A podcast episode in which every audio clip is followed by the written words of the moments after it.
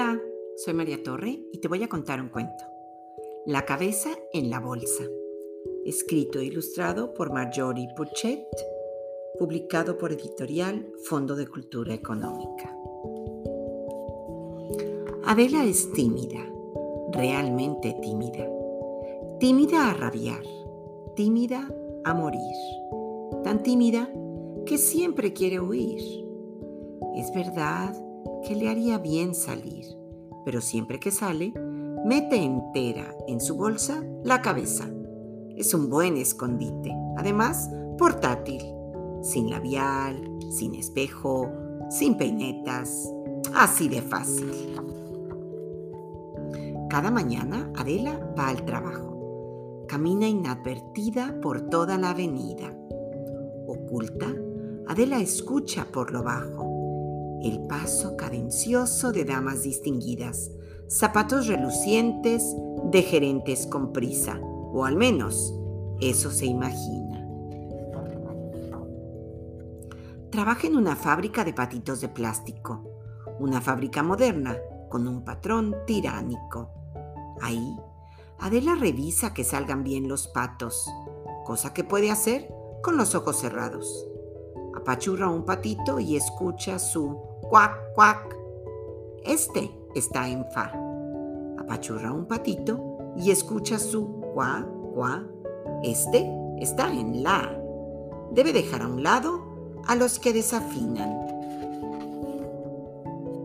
Por la tarde, en su casa, Adela se relaja.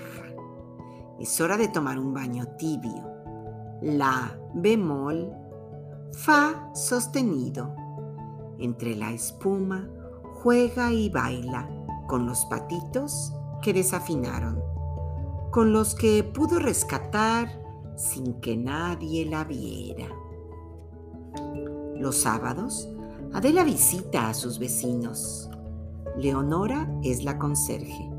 Filemón, escritor. Se cuentan casi todo. Pero Adela no sabe que Leonora se pone la ropa del revés por miedo a lo que diga la gente a sus espaldas. Y no sabe tampoco que Filemón camina parado en ambas manos para evitar golpearse la cabeza.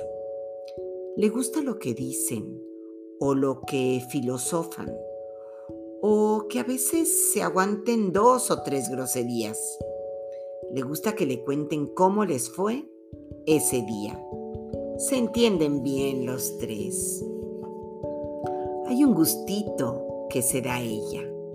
Adela sale a pasear cuando hay más viento. Eso le gusta tanto como oír el ruido de las cosas que no ve. Hoy es domingo. Adela espera, pero no sopla el viento. Así que vuelve a casa de sus vecinos no se escucha nada. ¿Será que habrán salido? Adela tiene un raro sentimiento en la cabeza, dentro de la bolsa. Le da miedo el silencio. Por primera vez, Adela llora. Llora tanto que llena su bolsa.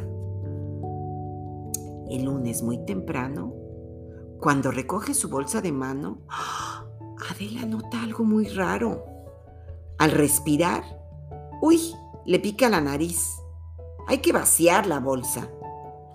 Le ha crecido por dentro un hermoso jardín. Adela hace de tripas corazón y saca la nariz y a toda prisa, mas con la cabeza gacha, va, va a visitar a Amado, el jardinero especialista en sembrar pensamientos. Sin siquiera abrir la bolsa, Amado grita, un jardinus secretus, mi señora Adela. Una poca de luz, no muchas lágrimas. Déjele un poco de aire y crecerá muy bien. La cabeza en las nubes. Adela va al trabajo. Cuando el patrón la ve, siente que aquello es algo que no puede pasar por alto. Él, que difícilmente mide lo que tres patos puestos uno encima del otro, y en un tris la despide. Se aleja Adela, transportada en vilo por la mirada amorosa y benévola de todos sus colegas. Ahora puede poner rostro a cada voz, una sonrisa en cada buenos días. Adiós, adiós. Desde entonces, Adela se dedica a plantar las plantas más extrañas. Con la ayuda de Amado, florece en su quehacer. De cuando en cuando ofrece una flor de su bolsa a quienes, sabe, sabrán cuidar de ella. Los otros son un mundo y son todo un jardín. Y colorín colorado, este cuento se ha acabado.